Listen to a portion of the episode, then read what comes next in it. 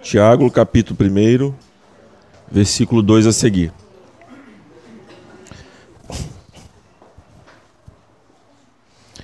Meus irmãos, considerem motivo de grande alegria o fato de passarem por diversas provações, pois vocês sabem que a prova da sua fé produz perseverança.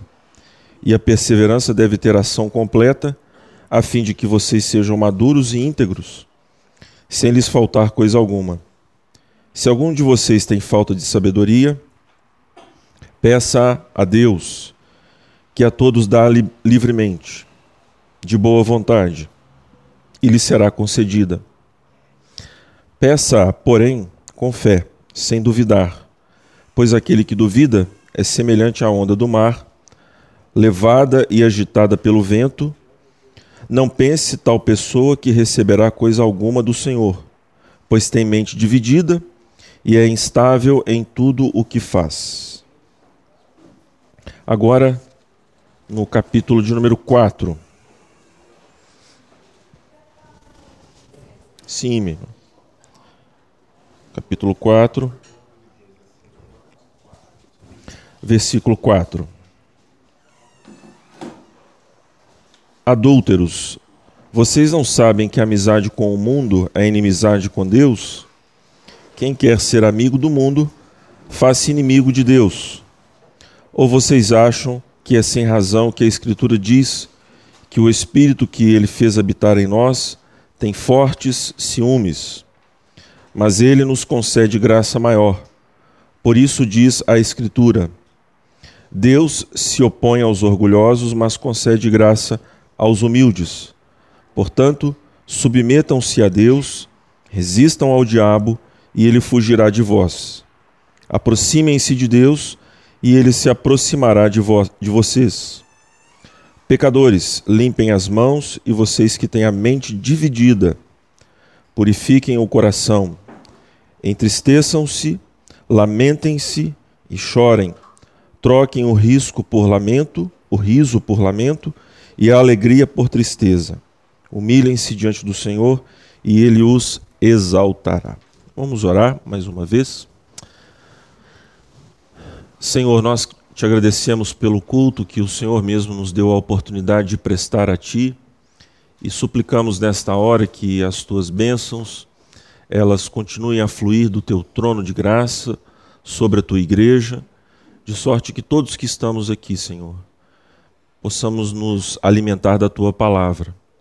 Fomos duramente exortados, ó Deus, uma vez que, de fato, os nossos corações se dividem entre uma adoração integral ao Senhor e um coração que repousa interesse, atenção naquilo que não nos pode alimentar. Retira de nós, ó Deus, este ânimo dobre e dá-nos um coração completamente devotado a Ti, na certeza de que as outras coisas que nos são necessárias, o Senhor há de acrescentá-las segundo o teu cuidado amoroso como Pai. Assim nós devemos confiar, ó Deus, e que esta aula de hoje nos propicie ainda mais confiança em tua palavra, no ministério pastoral de teu filho amado Jesus, para que as nossas vidas sejam dirigidas por ti e para a tua glória. Em nome de Jesus, assim oramos. Amém. Irmãos, é, eu sei que eu vou causar um tumulto agora, Edinho, mas eu preciso me assentar, sabe? Que eu estou com a dor no calcanhar. é. Será que vai ficar muito difícil? Não, vamos, vamos dar um jeito. Mas só pra gente não. Só inclinar um pouquinho aqui. Não, só toma cuidado com o fio, por favor. Tá. Pronto. É.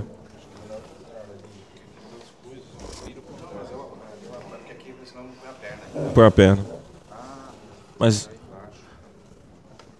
isso. Vamos ficar aqui na. Professor Raimundo. Né? Professor Raimundo. Todo mundo está conseguindo me ver aí? Mais ou menos. É, eu levanto de vez em quando, mas só para dar um pouquinho de descanso aqui nas pernas e no. Irmãos, oi? Ficou, tá ótimo.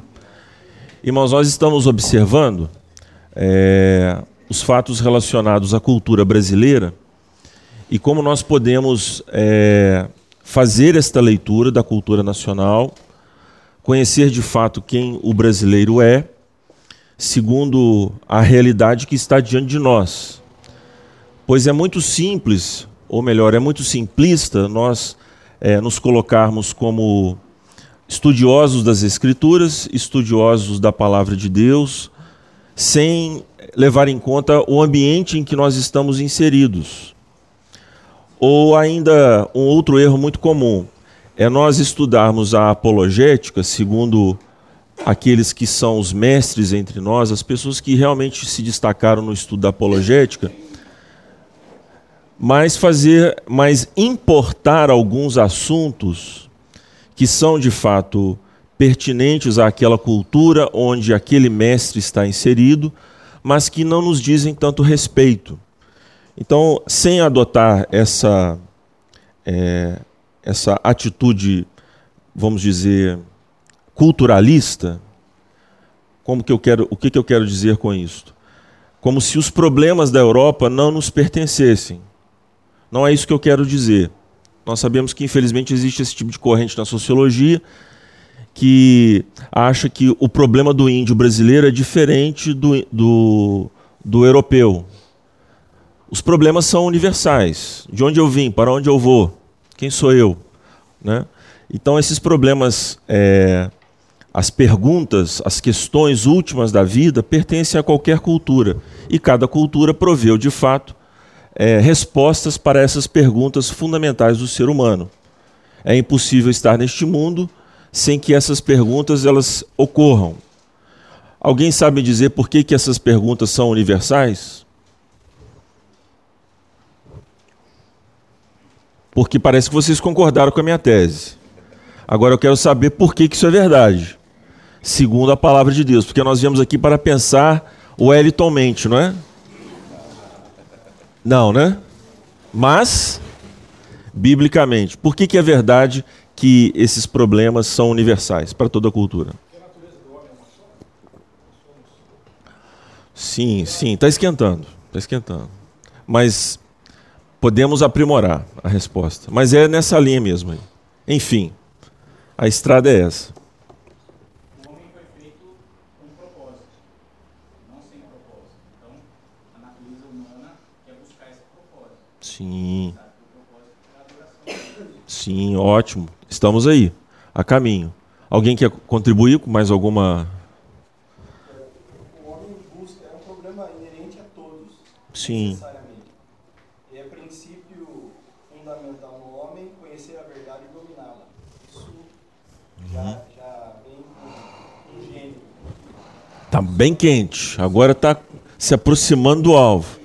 Né? Então tem um alvo ali, já bateu no 20, né? É. Vai ter no 20, mas é isso aí, é isso aí mesmo. Mais alguma contribuição? Estamos indutivamente chegando a uma resposta.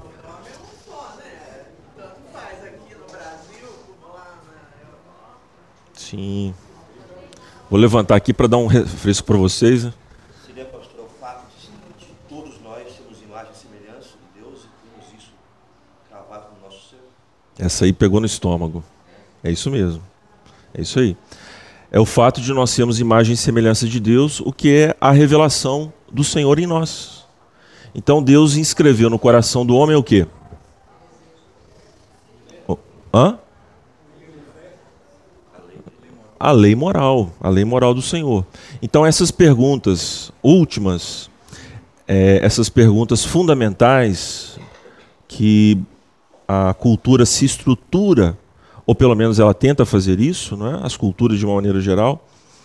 Algumas conseguem fazer isso de maneira bem sucedida, de forma sofisticada, perene, e algumas culturas, infelizmente, elas sucumbem a essas perguntas, mas eles não conseguem fugir delas. Então, por exemplo, as culturas bárbaras que é, cruzaram o cristianismo, a cultura romana e veio abaixo o Império Romano, é, elas sucumbiram a essas perguntas. Quer dizer, elas eram culturas bárbaras porque elas não conseguiam forjar uma linguagem capaz de transmitir esses valores universais para, a, para todo o seu grupo. Então eles eram tribos.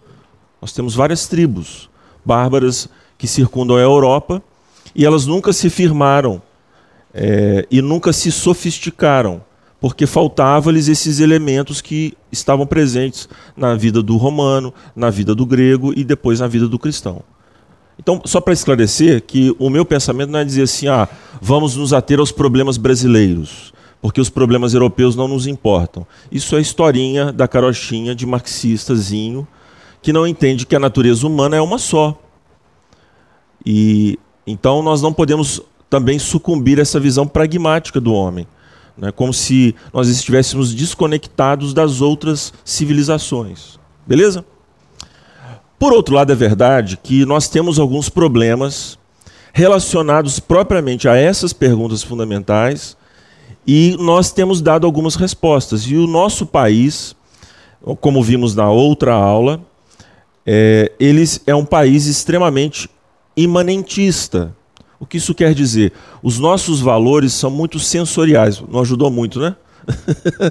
Acho que ajudou. O que, que eu quero dizer por isso, com isso?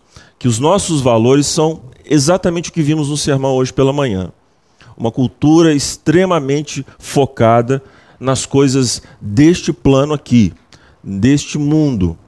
Não quer dizer que o pão que os israelitas pediram ele não fosse também espiritual. As coisas que eles pediram eram coisas espirituais, ou pelo menos tinham efeitos espirituais.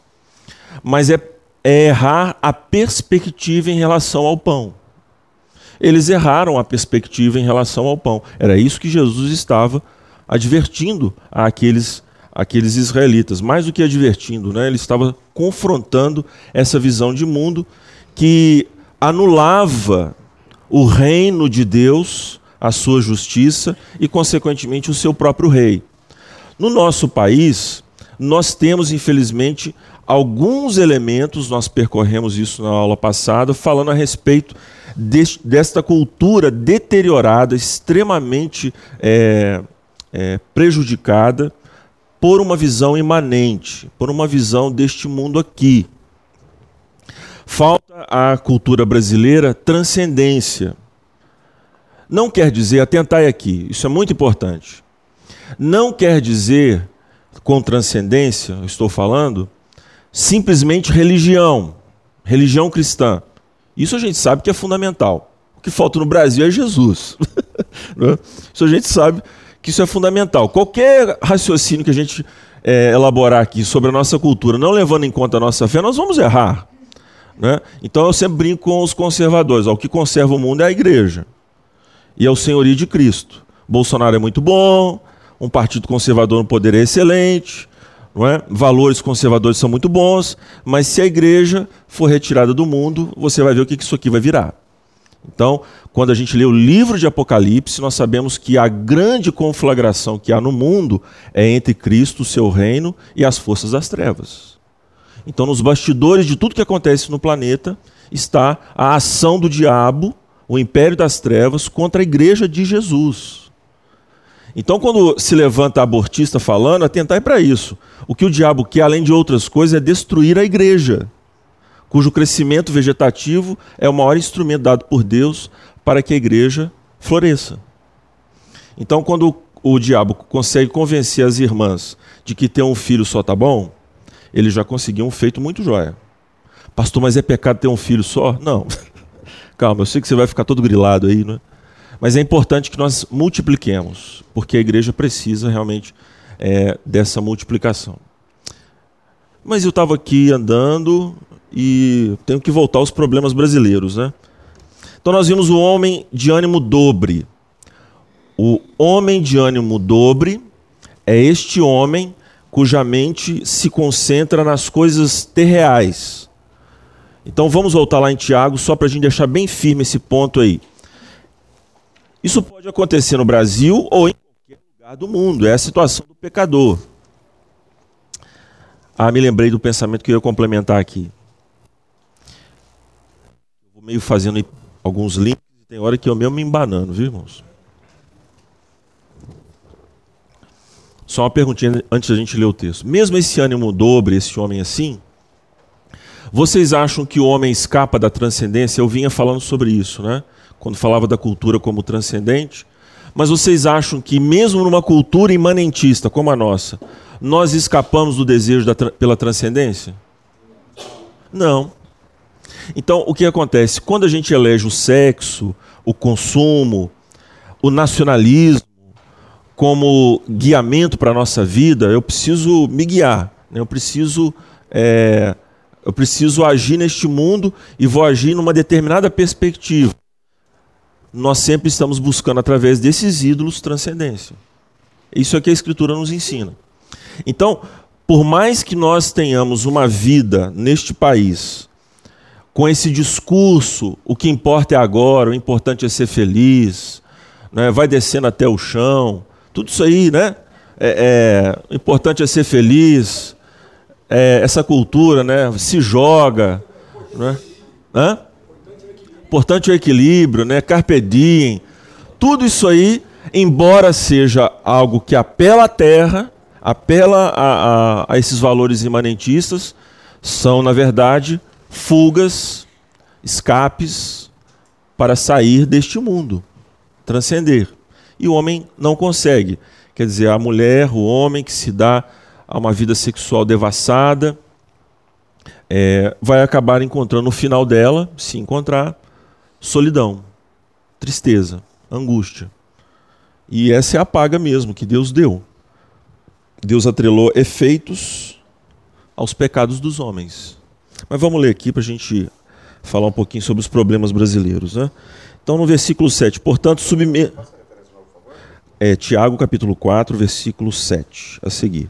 Portanto, submetam-se a Deus, resistam ao diabo, e ele fugirá de vocês.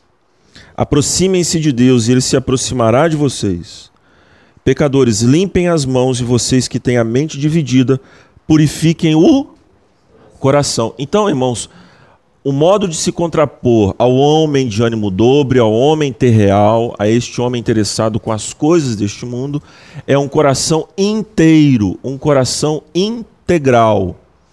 Quando a Escritura nos exige esta adoração de coração, ela está falando de uma consagração completa do nosso ser. Isso significa que nós não podemos dizer assim: ah, eu acho isso. Você não tem que achar coisa nenhuma, miserável, pecador. Para com isso. E isso é tão penetrante, meus irmãos, isso é tão angustiante, sufocante, que a gente se acostumou a fazer isso. Nós não temos que achar nada, nós temos que ir para a Bíblia. Se nós não temos capacidade de fazer essa leitura fina da nossa realidade, pergunte aos seus líderes, aos seus pastores. Há irmãos que na congregação se destacam pela maturidade cristã, mas não vai fazer as coisas dizendo assim, ah, eu acho. Tem que achar coisa nenhuma. Se você se treinar, dizer assim, não, mas isso é bíblico, isso faz sentido em toda e qualquer ação, na educação dos filhos, com, nas companhias que escolhemos, no lugar onde vamos estudar, tudo, tudo, tudo. Cristo, ele tem sim essa prerrogativa, ele é o nosso rei, ele é o nosso Senhor, nós somos escravos dele, então não há o que é, é, como, como agir sem essa prerrogativa aí, sem esse entendimento. Ok?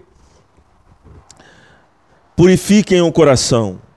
Quer dizer, uma atitude de limpeza. De limpeza.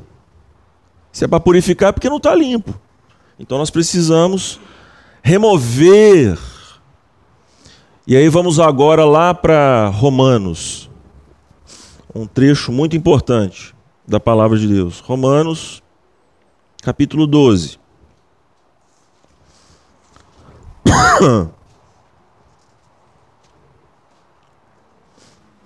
Eu vou pedir ao irmão que leia, por gentileza, versículo, os versículos de 1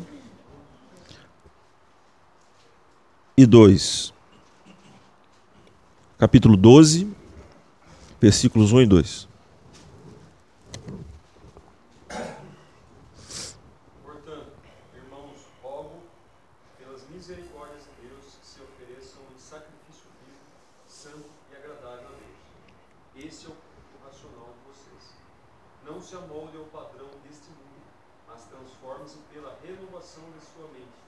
para que sejam capazes de experimentar e comprovar a boa, agradável e perfeita vontade de Deus. Não se amodem, moldem ao padrão deste mundo, mas transformem-se pela renovação da sua mente. Então precisa haver esse constante trabalho de renovação da nossa mente. Nós, meus irmãos, estamos numa cultura, é, claro, aqui no Brasil nós vemos é, esse aspecto cartesiano na cultura. Em outras palavras, o que isso significa? É, infelizmente, René Descartes ele impôs um tipo de mentalidade ao homem, ao homem moderno, que é extremamente pernicioso. Isso aí vai gerar todos os desvios na forma de raciocínio humano. Primeiro é essa ênfase demasiada na capacidade do raciocínio humano. Então, quer dizer, nós entendemos que o homem se distingue dos animais pelo fato de raciocinar. Mas nós podemos voltar a uma vida animalesca na medida em que nós confiamos demasiadamente no nosso intelecto. O racionalismo é uma forma de irracionalismo. Entenderam? Entenderam aí? Por quê? Porque nós não podemos compreender tudo e cada uma das coisas deste mundo a partir do nosso próprio raciocínio. Mas o método cartesiano é um método gnóstico, ou seja, de nos prover um superentendimento sobre a realidade toda. Olha que maluquice! Isso é coisa do diabo, é coisa de Satanás. É a mesma vozinha lá do Éden. Não, é porque Deus sabe. Então é uma forma irracional o próprio racionalismo, percebe? E, essa, e esse irracionalismo cartesiano, ele nos dá assim esquemas, esquemas de pensamento. Quer ver uma coisa? Como que é isso? Nós estamos falando do homem de ânimo dobre e como ele é refletido na nossa cultura brasileira particularmente. Mas vocês já viram assim um hábito que o brasileiro tem, muito comum, não sei se vocês já perceberam, que é falar sobre futebol. Todo brasileiro é um técnico de futebol. E todo brasileiro, mesmo que ele não goste de futebol, ele tem em si um técnico adormecido. Né? Ele tem em si um técnico adormecido. O que, que é isso? há uma suposição de que nós somos tão apaixonados por esse esporte e capazes de compreendê-lo de uma tal maneira, diferentemente de qualquer outra cultura, que sobre nós está o nacionalismo de sermos campeões do mundo. Quando então a seleção brasileira joga o brasileiro para a mão no peito, né? Ouviram do Ipiranga. Ele se sente o, o, mais patriota dos seres humanos. As mulheres que nunca viram uma partida de futebol durante o ano, elas começam a gritar, aí na hora que é impedimento e é gol, elas gritam gol, não é? Porque é assim. Mas o que, que é isso? Esse é um esquema de pensamento. Olha, se você é brasileiro, se você nasceu nesse país, logo você é capaz de compreender o futebol e então exercer, com, é, exercer todo tipo de influência a partir disso. São, nós poderíamos ficar aqui a manhã inteira tecendo vários esquemas de pensamentos, com essa confiança demasiada de que o nosso raciocínio, o nosso, a nossa opinião, ela é capaz de dizer o que está acontecendo na realidade. Então nós estamos vendo isso muito forte hoje no país, de uma maneira assim, jamais vista, sem precedentes. O clima de opinião do nosso país está um absurdo, insuportável. Ninguém fala nada fundamentado em nada. E a palavra da moda é qual? Não importam os fatos, é a narrativa. É a narrativa. E vocês veem como que esse esquema de pensamento é tão poderoso, irmãos, que é, eu não sei se aqui tem algum lulista. Se tem, eu, eu peço desculpas. Vênia, né? com todo respeito ao seu ídolo do coração.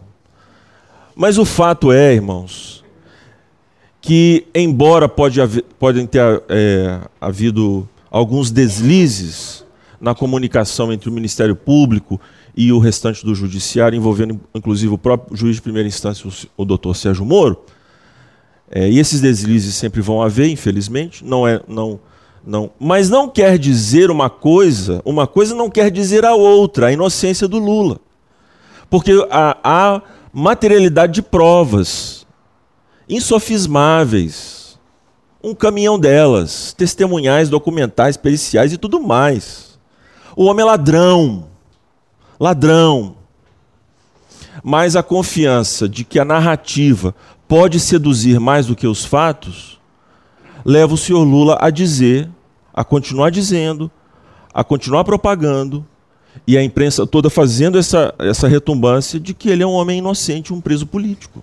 E as pessoas acreditam. Existem, ao menos no nosso país, ao menos no nosso país, alguns milhões de brasileiros que realmente acreditam que o Lula é honesto. Mas se você falar assim, mas aqui, olha esse fato, esse outro aqui, esse outro aqui, esse outro aqui, esse outro aqui, e isso vai nos alucinando, vai, a gente vai falar assim, mas eu acho que eu estou ficando é doido então, alguma coisa está acontecendo. Porque são esquemas de pensamento. A pessoa a, passa a pensar a partir do seu raciocínio e a partir de esquemas de pensamento, ao invés de, se, de fundamentar o seu, o seu pensamento na realidade. E o que é mais curioso, ela diz o seguinte, quando fala para nós, mas olha os fatos. Olha os fatos. Olha o que o Lula fez e tal. Então ela fica nesse jogo do, do, do, do o, o, o, samba do afrodescendente louco, né? Porque não pode falar crioulo doido, né? Ela diz não aos fatos para depois, em algum momento, dizer sim a eles. E vai caminhando conforme a onda. Esse é o problema. E como que nós vamos nos livrar disso, meus irmãos? Tendo uma visão constante, uma disciplina espiritual de fato é, severa, de submeter os nossos pensamentos à, à soberania de Cristo Jesus. Foi o que nós ouvimos na aula passada, não é verdade? Isso diz respeito a todo e qualquer tipo de pensamento e a nos desfazer de esquemas de pensamento que porventura sejam contra Cristo. Nós precisamos enfrentar isso aí. Isso é o que nós chamamos de mundanismo. Então vamos lá. Eu tenho aqui alguns, algumas demências nacionais. Recurso natural. É isso eu tenho que ficar em pé. Eu prefiro ter dor de calcanhar. Recurso natural. Brasil, florão da América.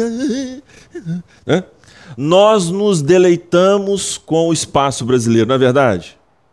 Quem aqui já foi em Manaus? Duas pessoas. Quem aqui já foi no Mato Grosso para ver o Pantanal? Três pessoas. Quatro, três, três pessoas. Quem aqui já visitou os Estados Unidos? Seus sem vergonhas. Turma de miserável. E se vangloria, o nosso país é maravilhoso, mas eu não vou lá. Né?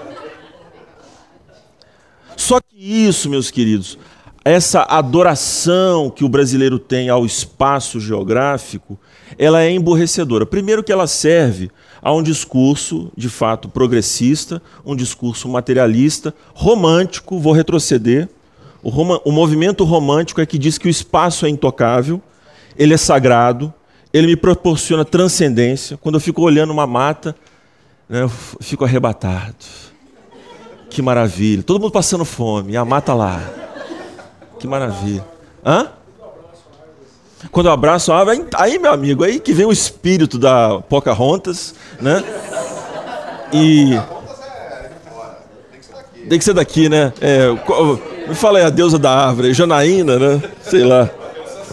Saci Pererê.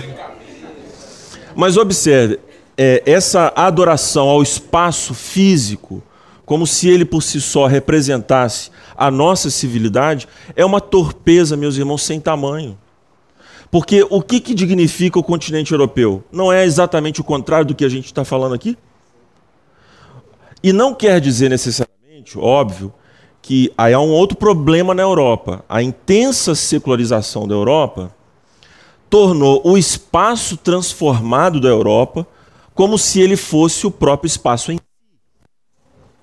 Quer dizer, o europeu vive como se ele estivesse inserido numa máquina produzida por ele mesmo. como se todo o, é, o ativo que está ali, né, tudo aquilo que ele explorou na, na criação de Deus, fosse dado para ele e ele não considerou. É como se aquilo surgisse da própria, é, do, do próprio invento do homem. Ao invés de perceber que o espaço que foi transformado foi transformado a partir de um insumo divino.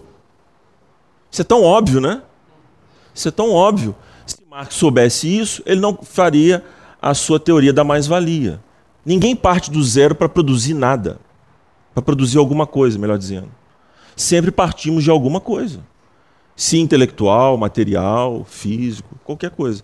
Então, na Europa, nós vamos ver o exato oposto. Por quê? Porque lá o cristianismo eclodiu, o cristianismo floresceu, e a ocupação foi uma ocupação. Claro, houve irracionalidade em todos os tempos, mas eu estou enfatizando o aspecto positivo da herança cristã da Europa, de transformar o espaço, de fazer com que o espaço ele se integre ao restante das outras dos, da, dos outros aspectos da vida e a ocupação racional, lógica, é, integrada ambiente. Você vai, por exemplo, eu nunca fui, irmãos, mas eu sou, eu viajo com os meus livros, né? Então, por exemplo, é, posso citar aqui um casal holandês? Posso, né? Então, os nossos irmãos visitaram a Holanda aqui agora, recentemente, né? Não vou dar o nome, depois vocês pesquisem aí no Google quem foi. Mas olha que maravilha, você vê como que o espaço urbano da Holanda ele foi ocupado de uma forma belíssima, intercalando é, as, as gramíneas, né, aquele terreno, aquelas pradarias, com casas muito bem ornamentadas. Não é, Romã? Uma coisa belíssima. É, eu falei, foi mal, desculpa. É encantador. Por exemplo, quando você vai nos Estados Unidos, o que, que você vê? As casas não têm é, anteparos. No Brasil não é assim, né, pastor? No Brasil não é assim. Então, o nosso espaço é extremamente mal ocupado, na maioria das vezes. Passe a perceber isso. Aqui em Limeira é menos, menos terrível. Quando eu cheguei em Limeira, eu fiquei encantado. Eu falei, poxa, que povo bacana. Né? Não, calma, calma. Mas olha só, é, a ocupação do espaço na Bahia é completamente irracional. Muito mais, muito mais, muito mais. Né? Pelo menos para ocupar o espaço. Né? Mas olha só, interessante, o que, que é isso? É a irracionalidade. Na, na Bahia, primeiro que tudo fica na orla. Já começou mal. Né? Porque você tem que distribuir o espaço. Você não pode ficar todo mundo entulhado no local. Então você já vê que o Brasil inteiro está condenado. Nós somos um país que vive na orla. Quer dizer, uma guerra, olha que beleza, né? Nós vamos morrer todo, todo mundo arrebentado. Porque está todo mundo na orla. Que todo mundo quer ver o mar, né? Eu, eu entendo, mas é bobagem. Porque existe muita riqueza fora da orla, né? E, e aí tudo lá em Salvador, o, o terreno é peninsular, portanto o trânsito não espalha. É, você tem que é, uma engenharia de trânsito fabulosa para poder os carros transitarem ali. E a cidade extremamente verticalizada. O que aconteceu? Um trânsito barroco, né? rococó. Né? Você fica rodopiando e é insuportável o trânsito em Salvador. Ao passo que em Limeira, o que acontece? Devido à, questão do espaço, mas o trânsito espalhou. O trânsito espalhou, a ocupação do espaço espalhou, não há tanta verticalização no, né, em Limeira. Em Americana tem, eu fui lá outro dia e vi. Americana é mais verticalizada, pelo menos é a impressão que eu tive. Se eu estiver errado, os irmãos me corrijam. É, não é? Tem que ir para cima, né? E tudo. Ah, é? Olha, então, e, e muita opulência, né? Me parece que o PIB de Americana deve ser maior do que o de Limeira. Uma colonização americana lá mesmo. Pois é. E tem essa cultura de opulência mesmo de comer chuchu e arrotar caviar. Eu, eu vi que tem um fight aí, né? Eu vi que tem um fight aí. É, outra doença de espírito nossa. Essa é boa, segura aí. Academicismo, aquisição de cultura. Olha que interessante. É, por favor, irmãos, não comentem com o nosso irmão. Né? É, existe um pastor presbiteriano da igreja é, é fundamentalista americana. Ele é presbiteriano, ele chama Frank Brito. É um irmão valoroso. Eu sei que tem alguns aqui que eu acho que seguem o nosso irmão. Ele disse assim outro dia no, no, no Face. E aí eu não gosto de treta de Facebook. Né? Eu só promovo, mas eu não participo da treta. Né? Eu só promovo o debate, mas eu mesmo fico fora. Né? Porque eu acho de uma baixeza, uma bobagem, aquelas respostas e tudo. E aí o que acontece? E ninguém entende nada, ninguém concorda com nada, ninguém convence ninguém. Né? Mas o Frank Brito ele colocou o seguinte: agora não há desculpa para a cultura brasileira. Porque os maiores clássicos, eu estou parafraseando, os maiores clássicos do protestantismo já foram traduzidos para o português. Ele não sabe, mas isso é o típico academicismo positivista, banal do brasileiro. Ele é um pastor, mas ele está reproduzindo uma visão epistemológica completamente bárbara e ele nem sabe disso. Eu não falei nessas palavras com ele, não, ele ia, ia ficar ofendido, né? Aí eu, aí eu fui delicadamente falei assim, mas meu querido amado irmão, ter livros não significa cultura eclesiástica. Então, o brasileiro é assim: ele vê uma biblioteca, pastor, hein? Que cultura! Né? Se você quer amedrontar presbítero, é só você comprar uma biblioteca grande. Aí o presbítero. né? Porque a nossa cultura é, de, é essa cultura de academicismo. Nós nos vangloriamos naquilo que nós não temos. Porque o fato não é ter cultura propriamente, mas parecer que tem. Então, nós, na nossa na, na visão da gente, é o seguinte: é, isso é tão poderoso que eu, eu falei com ele: olha, Frank Brito, o mais importante não é ter os livros, mas ter a capacidade de ler esses livros. E hoje nós não temos capacidade de ler as institutas. Alguém chegou ao ponto de dizer o seguinte: não, o, as institutas que foram traduzidas pela casa publicadora da, da, da, da a, a editora Cultura Cristã da Presbiteriana ficou uma porcaria.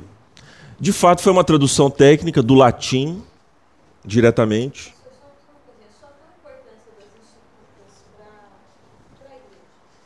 Pois é. É, é o que eu vou dizer. Mas foi bom né, para não perder o fio. Então, o que acontece?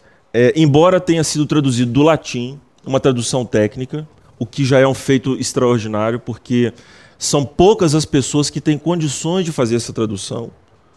E como toda tradução técnica, ela tem um tempo de maturação. Ela vai chegar durante alguns anos a se tornar uma grande e poderosa tradução. É um feito extraordinário para um país ter a, tra a tradução das institutas do latim para o vernáculo. É maravilhoso. Mas esse feito não foi comemorado sequer pela Igreja Presbiteriana do Brasil. Na verdade, o povo execrou o trabalho do Valdir Carvalho Luz. Falando, é, é, é ilegível, isso é só para intelectual. A igreja. Mas, gente, pela primeira vez na história desse país, já ouvi essa frase em algum lugar, né?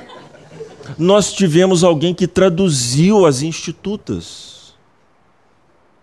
E aí o que, que acontece? É, o ex-reitor do Mackenzie, que foi prefeito de São Paulo, Cláudio Lembo, é isso?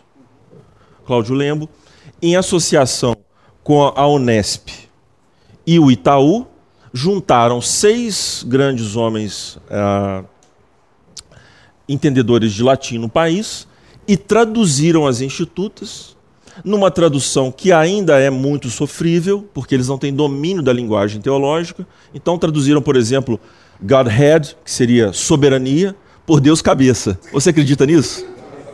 Deus cabeça. Deus cabeça. Porque eles não têm interação nenhuma, mas o que, que eles conseguiram? Não apenas traduziram, a tradução ficou, em termos de popularização da obra, melhor não tecnicamente, mas melhor, para popularizar, e colocaram as institutas em cada uma das universidades brasileiras. Isso tinha que ter sido feito por quem? Por eu? Por euzinho aqui? Por mim? Né? Por nós. Nós não tivemos a capacidade nem de ler as institutas, de valorizar as institutas, de distribuir as institutas. E por que, que eu falo da importância das institutas? Porque as institutas é uma das maiores obras da literatura universal. E nós que somos calvinistas, não, não apenas desprezamos a fonte primária do calvinismo, como não temos capacidade nem de, traduzir, nem de lê-la mais. E, portanto, nosso pensamento teológico dos nossos pastores e, consequentemente, das ovelhas está cada vez mais fragilizado. Porque o conhecimento, assim como a sociedade, ele é aristocrático. Não é todo mundo que está aqui que tem capacidade de ler as institutas. E não será requerido de vocês isso. Mas nós precisamos ter essa visão de cultura adquirida e não apenas nos vangloriar dos livros que nós temos e não lemos, que é fruto do, do Brasil. Então, essa visão, irmãos, parece muito é, piedosa, mas ela é satânica. Conhecer as coisas dá trabalho. E se a obra que Calvino produziu foi capaz de gerar uma, um projeto civilizacional inteiro, inteiro, é porque essa obra tem algum, alguma coisa a nos dar, não é? Claro, aí eu, foi até bom você mencionar. Sim, pode dizer. Pastor, eu não, sei se tem alguma coisa, porque tentei achar aqui a informação. Uhum. Eu estou lendo as institutas que a Fiel. Sim, é, a de 1936. Isso, que é a mil, mil, É, a primeira versão. sim, E eu 1536. fiquei entendendo. Claro, Não, mas em que sentido eu falo? Eu, eu fiquei surpreso em ler um português interessante Aham. e e isso me parece uma coisa de hoje, né? Não sei se é uma tradução fiel bacana, mas assim, eu recomendo. Porque tem sido prazerosa e sim, é, em termos técnicos, não é um português rebuscado. Sim. Coisa lá pro rei, etc, né? aham. Mas tem sido um bom material para mim. Sim, não, ótimo. Mas o que, que acontece? Existe uma capacidade de leitura mais ampliada, porque quando a gente lê, por exemplo, as parábolas de Jesus, os pastores não falam o contexto histórico, os personagens, o cenário. Então, essa hermenêutica, meus irmãos, precisa ser aplicada a toda e qualquer obra. Quer dizer, você precisa refazer o ato da leitura, o ato da escrita. Né? Você precisa refazer a escrita. Quando a gente lê uma obra do Tolkien, do C.S. Lewis, de fantasia, a gente tem que se reportar ao mundo do escritor. E aí a nós, o nosso entendimento será claramente ampliado. Pois bem, nós não temos condição de fazer isso em relação à obra de Calvino. Não é que você não está não tá entendendo, mas talvez o que você entendeu não é o que ele quis dizer. Certo? E aí você precisa de alguém habilitado para você afiar e dizer assim: Fulano, eu li isso e entendi isso. Não, mas não é bem isso que Calvino queria dizer, por conta do contexto e tal, e tal, e tal, e tal. Perceberam a importância de, de pessoas que têm condições de fazer essa leitura mais vertical? Como que isso é bom para a igreja? Isso serve tanto para a leitura da palavra quanto para a leitura dos clássicos. Mas nós, no Brasil, a gente se vangloria de gente ignorante, irmãos. Isso é horrível. É por isso que a gente elegeu o Lula. Né? O Lula, como eu disse, a contraface do nosso estetismo. O mesmo estetismo que elegeu o FHC, nós elegemos o Lula. E até quando nós vamos ficar nessa nesse samba do afrodescendente louco? né? Vou terminar. Legiferância. Os juristas, os juristas e homens do direito sabem o que eu quero dizer. O que eu quero dizer com isso? Nós somos uma cultura legiferante. Pastor, mas não tinha outra palavra. Não, não, é essa mesmo e nós vamos ter que passar por ela. E aí? Legiferância, ou seja, desde o ambiente da nossa casa, onde a Supernânia atua,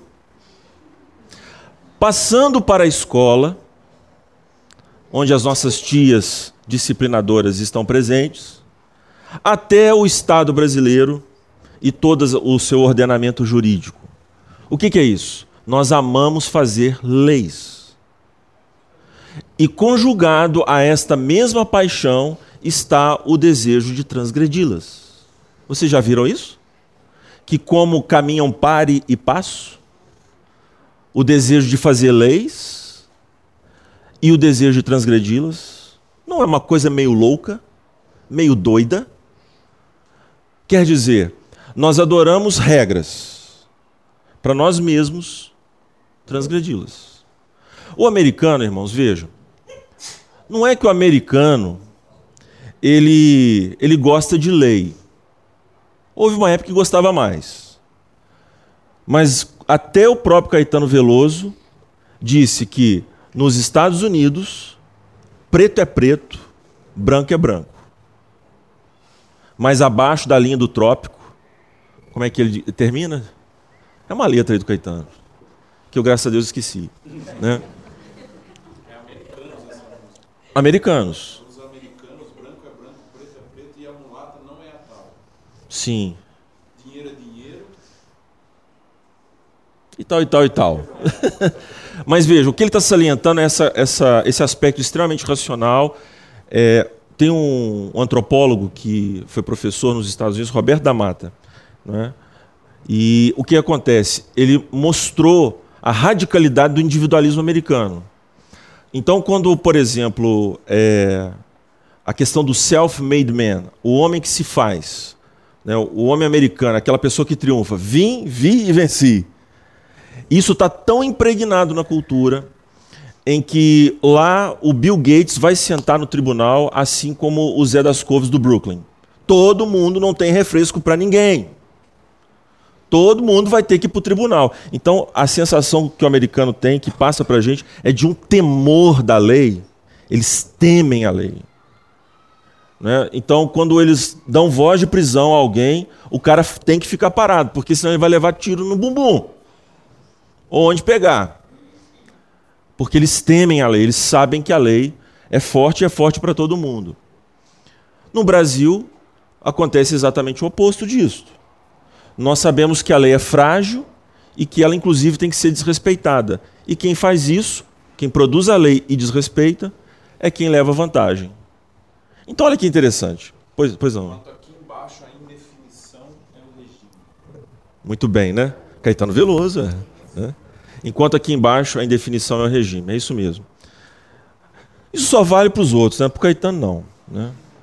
Para fazer parceria com a Lei Rouanet, levar milhões, ele e a Paulo Lavini, são um dos maiores produtores de cultura do nosso país, montado no governo, não é? Aí vale.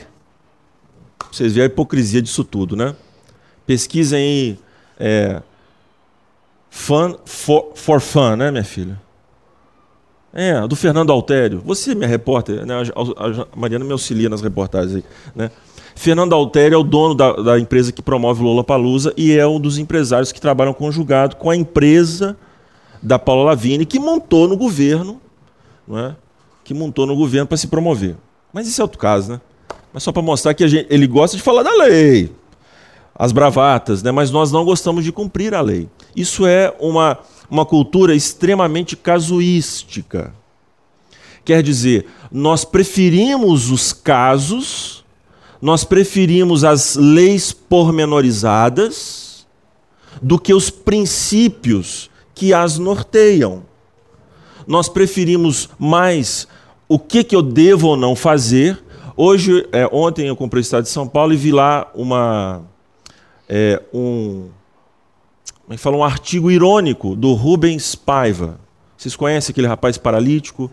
Né? Ele ironizando é, a, as ações liberalizantes do governo Bolsonaro. É, e vai justamente em direção ao que eu estou falando com vocês aqui. Agora não pode cadeirinha. Ele ironizando. Agora não pode cadeirinha. Agora não pode isso, aquilo outro. Não pode mais pardal.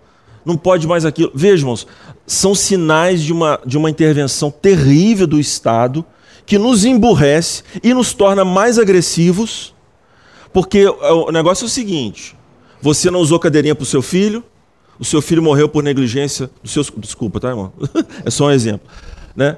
Por negligência dos seus cuidados, então a polícia que apure e mande esse cara para cadeia. No Brasil, não. Né? Não, põe a cadeirinha. Põe a cadeirinha. Por quê? Porque nós somos meninos. Nós não sabemos voltar para casa à noite sem fazer barulho e zoada. Não é? Quando na Alemanha a lei é o seguinte: 10 horas, silêncio. Apareceu fazendo barulho, chamou a polícia, vai preso. Vai preso, simples assim. Está perturbando a ordem. Então, os princípios são mais fortes. A lei existe, existe, mas o princípio que a norteia precisa ser mais forte, precisa ser internalizado no coração. Por que, que a gente está gritando, louvando a Deus pela, pela a Lava Jato? Como se a Lava Jato fosse a redenção do país. Não é, irmãos. Um país que queira se refundar com base no judiciário, é exatamente esse erro que eu estou falando. Nós refundamos o nosso país amando a nossa família, amando o nosso prédio, amando o nosso condomínio, amando o nosso bairro. É isso que tem que ser feito. Agora, botar na cadeia, pode botar quantos forem. Quantos forem os corruptos. Porque eles vão sair do outro lado do ladrão. Não adianta. Não adianta. Quanto mais prende, mais presos terão para serem presos. Porque a cultura do país é uma cultura cleptomaníaca, de corrupção, de detração. É uma cultura assim. Começa lá comigo, na minha casa, dando migué na minha esposa. Né? E vai para a empresa. E vai para a escola. E vai para o Estado. Por isso, meus queridos e, e queridos irmãos, nós precisamos de menos leis e mais princípios. Nós precisamos internalizar mais a ordem no nosso coração, ordem bíblica, do que propriamente ser guiado por lei. O que, que Paulo fala a respeito da lei na Bíblia? O que, que ele fala a respeito do Estado, por exemplo? Capítulo 13 de Romanos. Vocês se lembram? Hã?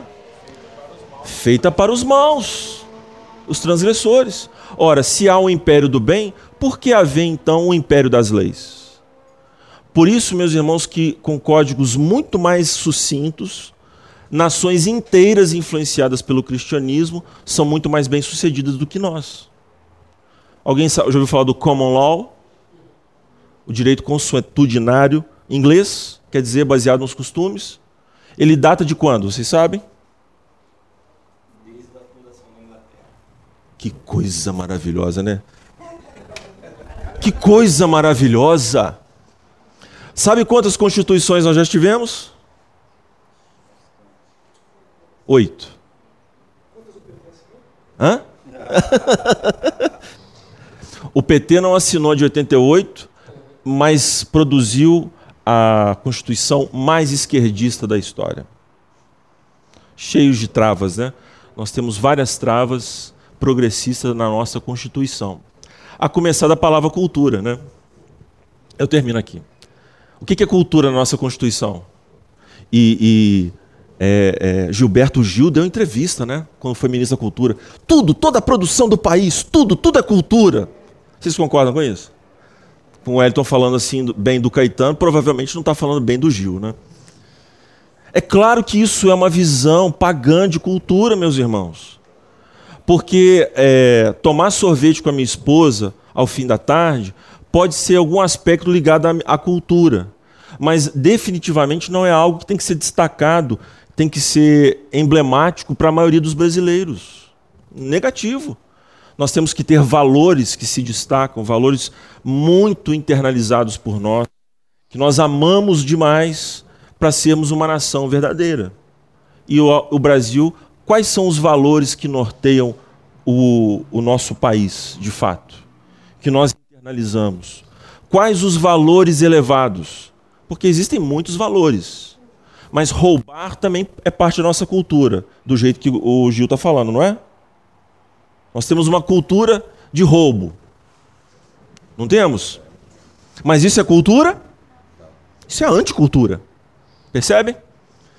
Então, que Deus nos dê graça para fazer essa leitura dos, das mazelas da nossa pátria. E é aqui, irmãos, que nós precisamos ser brasileiros, cristãos, consistentes, não homens de ânimo dobre, resistindo ao mundo e este mundo tal como ele se apresenta a nós no país. Uma cultura de leis para serem transgredidas. Uma cultura de idolatria do espaço físico para que não seja transformado. E o que é mais? E um academicismo que não faz efeito nenhum. Beleza? Vamos orar?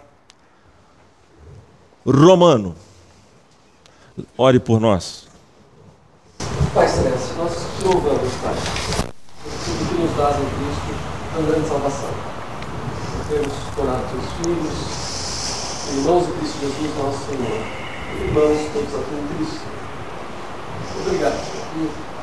As palavras aprendidas hoje fiquem-se, fixem-se em nossos corações e mentes e promovam mudança, promovam transformação, Senhor. Possamos glorificar a Cristo, Senhor, em tudo que pensamos, sentimos e fazemos. Amém. A Ele seja sempre toda a glória. Amém. Amém. Graças a Deus. Irmãos, obrigado. Deus abençoe.